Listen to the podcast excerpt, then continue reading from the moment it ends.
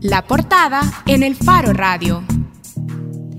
Estamos de regreso en el Faro Radio. Queremos hablar sobre la cumbre de Alianza Alianza Seguridad y Prosperidad que se está celebrando en Miami este día. De hecho, fue inaugurada por el secretario de Estado de Estados Unidos, Rex Tillerson, y además están participando los presidentes de Guatemala, Jimmy Morales, y también el presidente de Honduras, Juan Orlando Hernández. Y como lo decíamos en la introducción al programa, el representante o el máximo representante del gobierno salvadoreño participando en la cumbre es el vicepresidente de la República, Oscar Para analizar la cumbre y también para hablar sobre la situación del TPS al que se acogen los salvadoreños que viven en Estados Unidos queremos conversar con Oscar Chacón.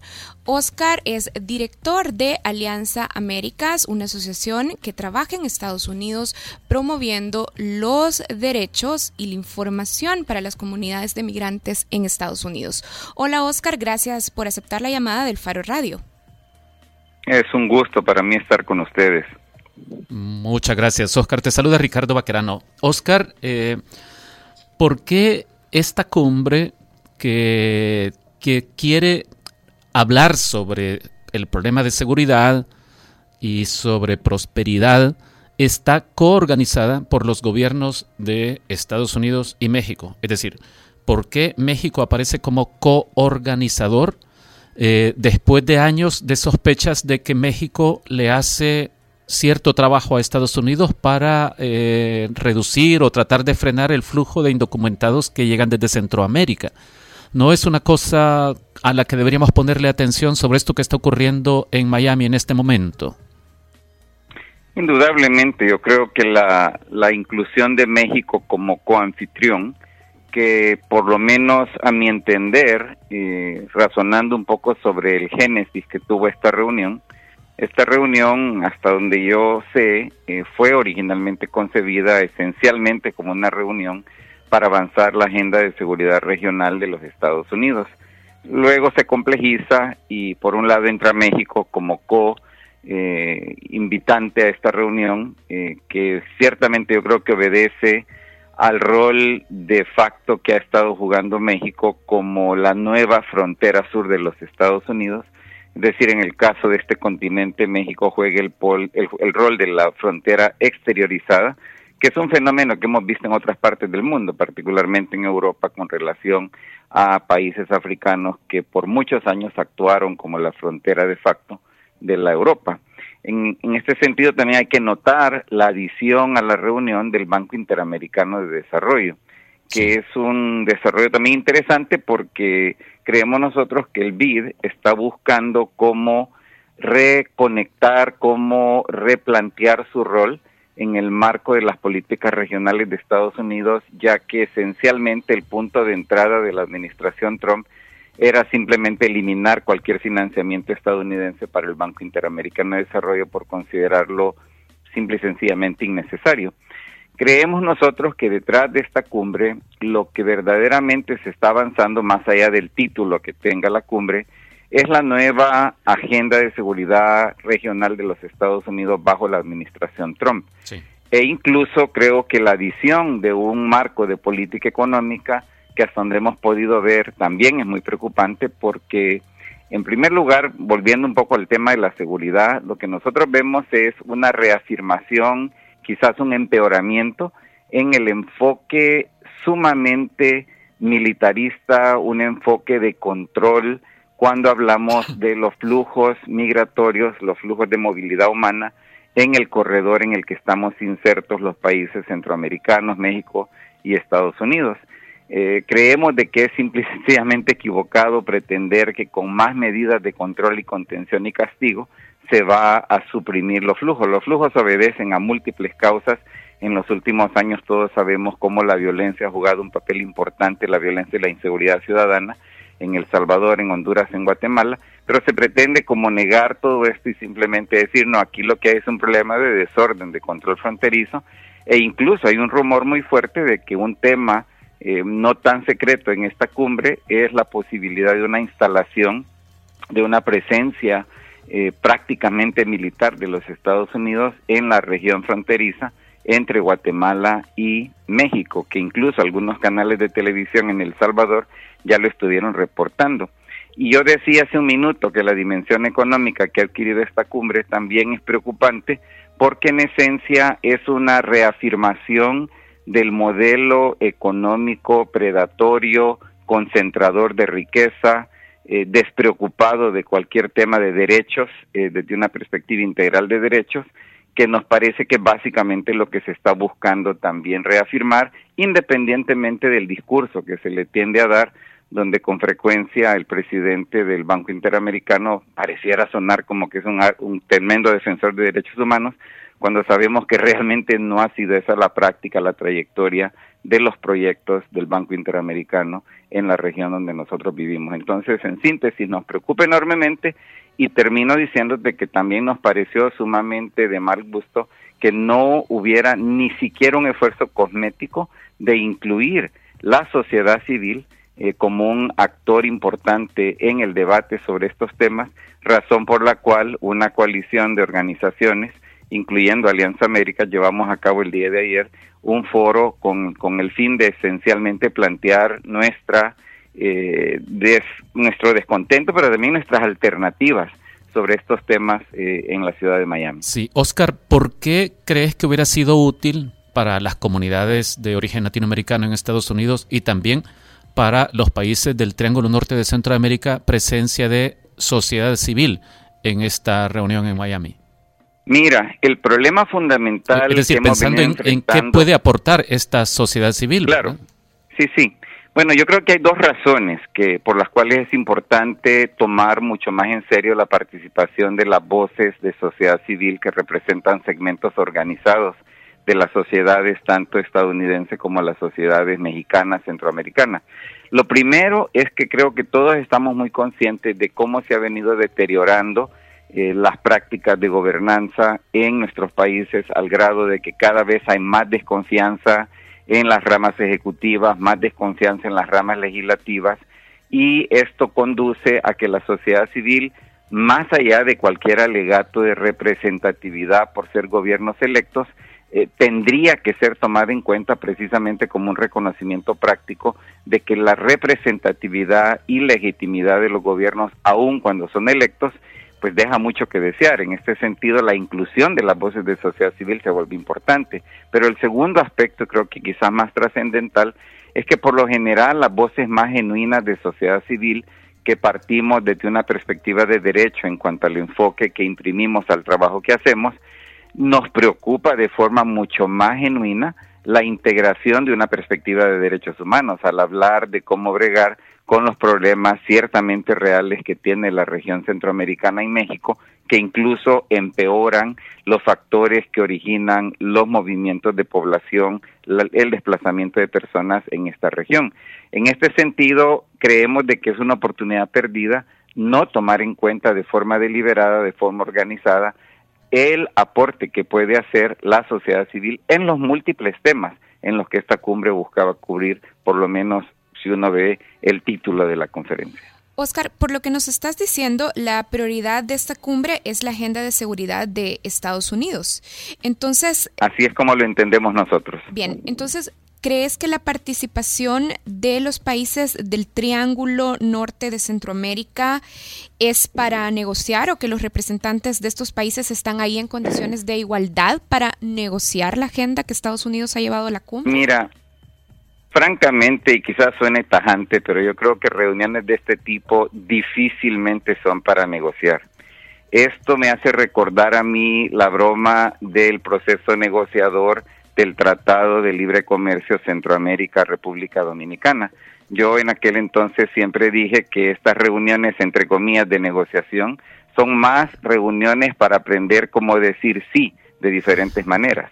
Entonces, en este sentido, yo creo de que se repite lamentablemente el patrón, es triste, pero Centroamérica como, como subbloque y mucho menos cuando uno lo piensa en la lógica Centroamérica-México, desdichadamente no hay una apuesta alternativa ni de cada país ni de los países como región ante lo que son los designios de los Estados Unidos. Y lamentablemente Eh, creo de que la esperanza de que Estados Unidos pueda seguir aportando ayuda tanto en el ámbito de seguridad, ayuda militar, ayuda económica, eh, inmediatamente seduce a los países centroamericanos particularmente, pero incluso yo creo que México también se seduce fácilmente ante las ofertas de Estados Unidos, que no siempre son financieras, porque también México negocia en otro ámbito con Estados Unidos.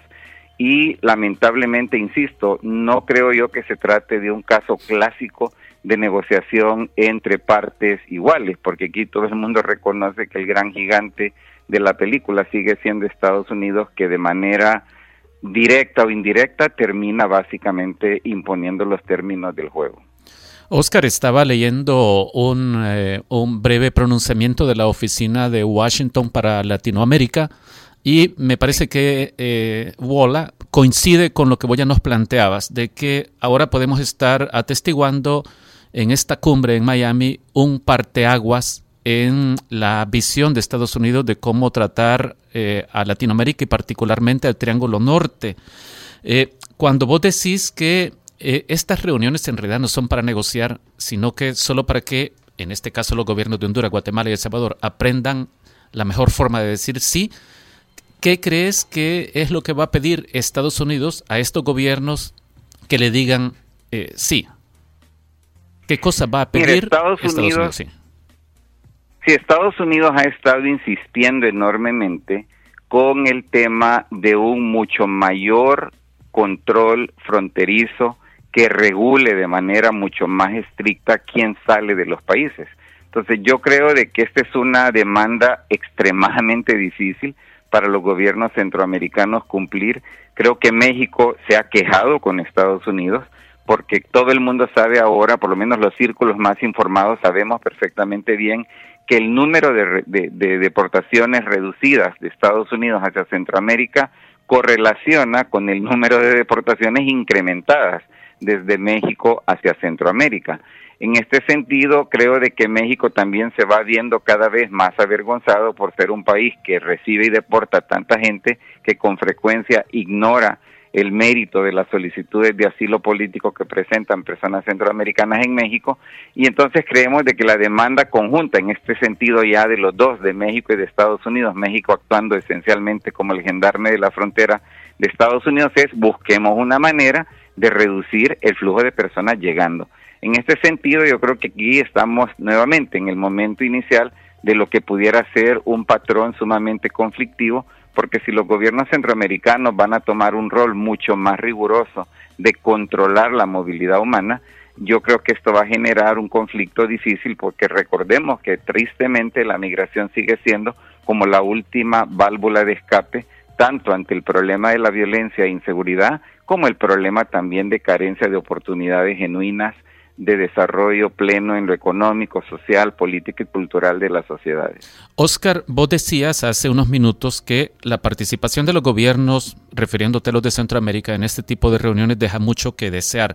Hoy el, el vicepresidente salvadoreño Oscar Ortiz, en su discurso, dibujó un país, El Salvador, eh, que va muy bien, que en materia de seguridad está resolviendo sus problemas, que en materia económica está brillando y entonces uno se pregunta si el otro gran tema alrededor de esto, que es el del estatus de protección temporal para eh, miles de salvadoreños en Estados Unidos, no se podría ver afectado cuando el representante principal del gobierno de, El Salvador, perdón, eh, dice que las cosas están bien. Claro.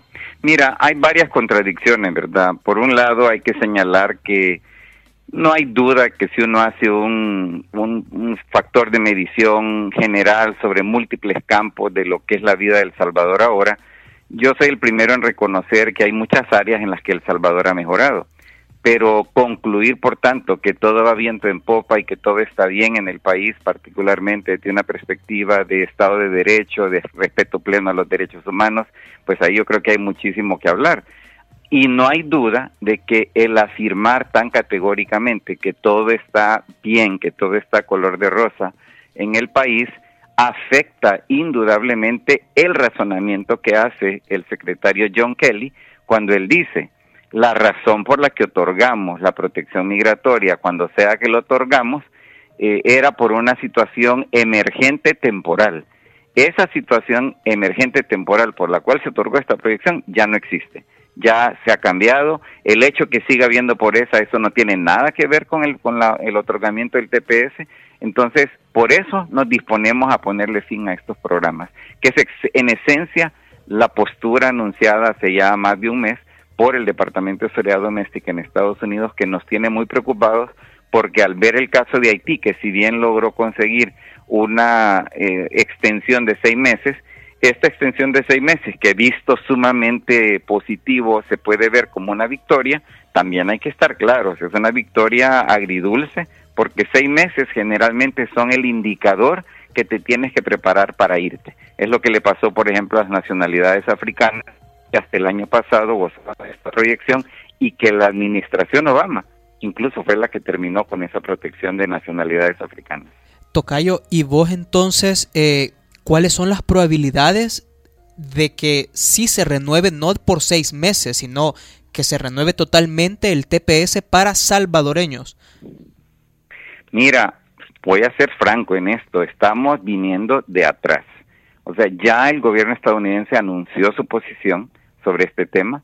Eh, no solamente John Kelly, sino varios subalternos del Departamento de Seguridad Doméstica y del Departamento de Justicia, incluso del Departamento de Estado, esencialmente en la misma línea, ¿verdad? De que estos programas nunca deberían haber sido prorrogados por tanto tiempo. Estos programas no tienen razón de ser y yo creo que cuando un gobierno como el estadounidense plantea esto ya como cuestión de política, es bien difícil darle marcha atrás. No digo yo que es imposible, pero la tarea va a ser enorme para lograr conseguir que se prorrogue la protección temporal como ha sido la costumbre ya por los últimos 16 años, eh, que sea de 18 meses el tramo de cobertura. Yo creo de que en este momento la tarea es de dos carriles. Por un lado, luchar para que se extienda el TPS, incluyendo el de los haitianos, que se prorrogue más, ¿verdad?, de lo que hasta ahora ha sido prorrogado, pero por el otro necesitamos también desarrollar un esfuerzo sumamente novedoso, sumamente creativo de incidencia política para cambiar aspectos de la ley estadounidense que le permitan a esas poblaciones poder cambiar su condición migratoria de recipientes de TPS a solicitantes de residencia permanente, porque se lo han ganado a razón de equidad fiscal, equidad económica, equidad social, cultural, etcétera. Entonces creo que es bien importante entender que la batalla es de dos carriles. Oscar, el canciller Hugo Martínez esta semana antes de salir a la cumbre daba, declaraciones junto a la embajadora de Estados Unidos, Jen Mains, y decían que la renovación del TPS no era un tema que se fuera a discutir en esta cumbre.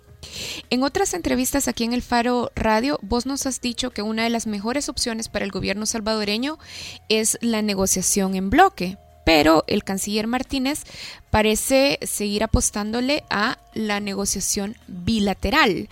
¿Vos cómo evaluás el trabajo que hace el gobierno de El Salvador en la incidencia legislativa para proteger a los eh, salvadoreños que viven sin documentos en Estados Unidos?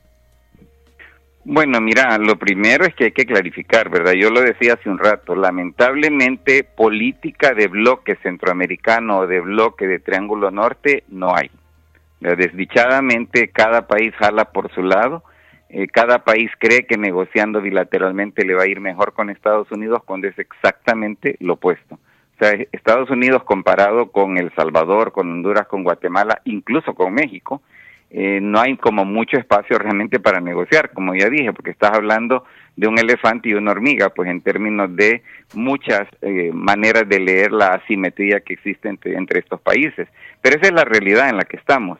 En este sentido, yo creo de que hay que también tener claro que ningún gobierno extranjero puede dedicarse a una estrategia de incidencia legislativa en los Estados Unidos.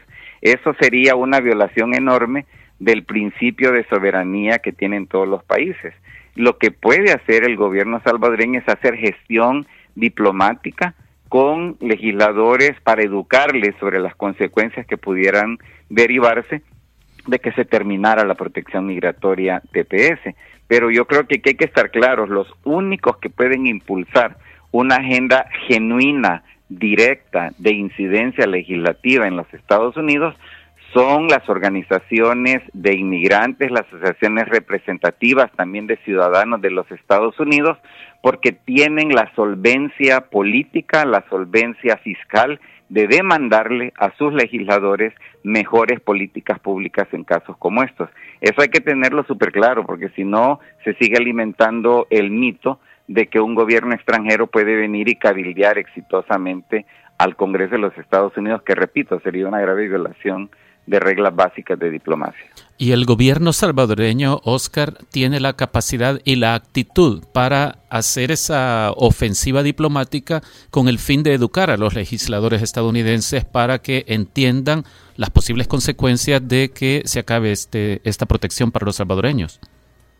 Yo me atrevería a afirmar de que lamentablemente ni México que tiene un interés mucho más grande, digamos, que, el caso salvadoreño en términos de nacionales viviendo en, el vecino del norte, eh, ni mucho menos los países centroamericanos o El Salvador en particular, han verdaderamente desarrollado la capacidad, los recursos para poderse dedicar de forma mucho más eficaz a esta titánica tarea de buscar maneras de por medios diplomáticos, paradiplomáticos, eh, poder desarrollar una mejor capacidad de incidir en la manera en que se entiende la problemática, en este caso específico de El Salvador o centroamericana, si tú querés.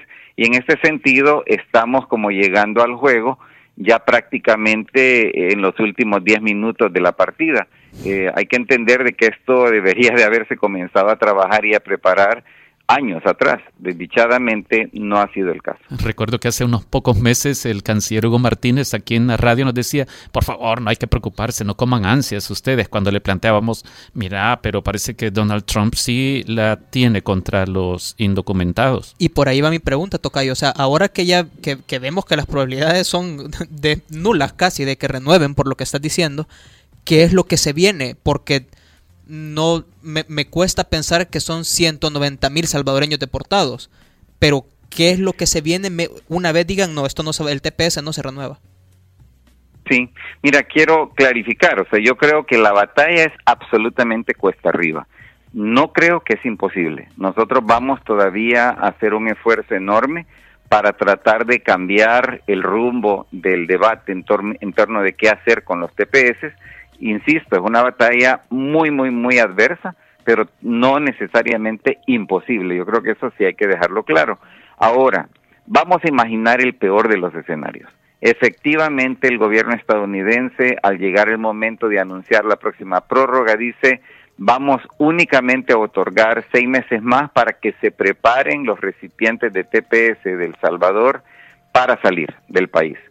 Esto no necesariamente va a significar que inmigración, que la policía migratoria de Estados Unidos va a ir a buscar a estas 190 mil personas más o menos y sacarlas del país, sino que lo que esto va a significar es un gradual proceso de irle cerrando el espacio de funcionamiento a estas personas, a estas familias, irlos forzando prácticamente a caer en la conclusión por su propia cuenta de que es mejor irse, haciéndole verdad eh, o haciéndole honor, más bien dicho, a lo que decía hace cuatro años el candidato republicano Mitt Romney, que hay que hacerle la vida tan difícil a la gente que opte por la autodeportación. Yo creo que esa es la dirección en la que esto va caminando, pero insisto, aquí hay que estar claros, eh, va a ser una batalla dura también de cómo conseguir que esta población que ha funcionado dentro del margen de la ley por más de 15 años pueda seguirlo haciendo de alguna forma. Y lo último que quiero clarificar, que tiene que ver con declaraciones que ha hecho la embajadora de Estados Unidos en El Salvador, pero lo mismo han dicho los embajadores estadounidenses en Honduras y en Nicaragua, es que ellos dicen, miren, no se preocupen, ¿verdad? Los beneficiarios del TPS pueden acogerse a todas las demás programas que tiene la ley de inmigración para que la gente pueda acceder a la residencia permanente. Yo te digo francamente, esa es una declaración demagógica. O sea, la mayoría de los programas disponibles son extremadamente limitados, muy difícil de cumplir los requisitos que implica y en teoría uno puede decir, claro, hay 10, 12 diferentes programas a los cuales se puede acceder en teoría, pero en la práctica la gente que sigue beneficiada del TPS está ahí porque no hay otra manera de vivir en Estados Unidos con un grado de autorización. Quiero profundizar en este punto porque aquí eso también lo ha dicho el canciller. Ha dicho que un buen número de los 190 mil salvadoreños acogidos al TPS puedan aplicar para obtener otro estatus migratorio como el de residentes. Y el canciller ha dicho porque son salvadoreños que tienen más de 16 años de vivir en Estados Unidos. Lo que nos estás diciendo es que sobre la práctica esta posibilidad no es tan realista ni tan fácil de que se concrete. Mira, desdichadamente creo que hay muchos mitos alrededor de este tema. Eh, es una pena a veces que nuestros propios líderes, eh, tanto a nivel de puestos importantes como la Cancillería, no estén plenamente claros de cuáles son verdaderamente eh, las mil y una maneras en que se ha obstaculizado el poder acceder a programas que permitan a un extranjero llegar a ser residente permanente de Estados Unidos. Y yo te digo una cosa con toda franqueza, si alguien no ha resuelto su condición migratoria y está en el TPS hasta esta fecha, es porque no hay otros caminos. Entonces yo creo que en esto sí hay que estar bien claros, es pintar castillos en el aire, decir que hay mil y un programas que la gente puede utilizar. Yo te lo digo por experiencia propia, porque lo vemos todos los días, el hacer estas afirmaciones tienen altos riesgos porque incluso le sirven de eh, presa fácil a quienes inescrupulosamente buscan explotar la idea de que sí hay otros caminos para decirle a la gente, mire, si hay otros caminos, no le quieren decir porque la verdad es que son costosos, ¿verdad? Si usted puede traer 10 mil dólares, nosotros le conseguimos como quedarse, lo cual es falso. ¿Verdad? Pero sí puedes explotar a gente desesperada queriendo buscar esos otros caminos ilusorios que te repito, teóricamente existen, pero si tú vas a ver cuáles son los requisitos para poder acogerte a cualquier otro programa, son virtualmente una imposibilidad. Oscar, hace un par de minutos estabas diciendo que lo que es realmente importante es que las organizaciones que operan en Estados Unidos de eh, migrantes latinoamericanos se unan de verdad para trabajar una estrategia legítima de incidencia legislativa. ¿Cuánto músculo y cuánta capacidad tienen entonces estas organizaciones para impulsar estos esfuerzos de incidencia legislativa? Pues mira, yo te soy franco en decir, estamos lejos de la capacidad de la condición ideal para asumir esta batalla. Porque hay que recordar una cosa, el asalto en contra de las comunidades migrantes no empezó el pasado 8 de noviembre. El asalto contra las comunidades migrantes comenzó fácilmente desde finales de la década de los 80 y se fortalece continuamente. Entonces, en breve lo que te quiero decir es que hemos estado bajo una situación de asedio político constante y luchando consistentemente, consistentemente en una condición de asimetría cada vez más grave. Es decir, la necesidad crece, pero nuestra capacidad operacional, nuestros presupuestos se van reduciendo. Entonces, yo te soy honesto en decir, hablar de que estamos en una condición excelente para enfrentar esta batalla sería nuevamente hacer otro castillo en el aire. Yo creo que hay que ser francos, estamos en modo de emergencia, Estamos buscando en este momento cómo reactivar precisamente a la base social de personas beneficiarias del TPS. La próxima semana tenemos un encuentro eh, nacional inicial eh, sobre este tema en la ciudad de Washington junto con organizaciones aliadas. Pero repito, o sea, no estamos en la condición ideal en la que quisiéramos estar para enfrentar esta batalla. Oscar, y si somos realistas, si tratamos de hacer un esfuerzo realista para pensar en, esta situación? Vamos a ver. Si, se, si ya no se prorroga el TPS, ¿en realidad Estados Unidos sufriría? Mira, hay ya varios estudios publicados sobre cuán insensato es ponerle fin a estos programas, porque son programas que tienen también un impacto económico adverso para la misma sociedad estadounidense. Pero aquí es donde hay que recordar algo muy importante.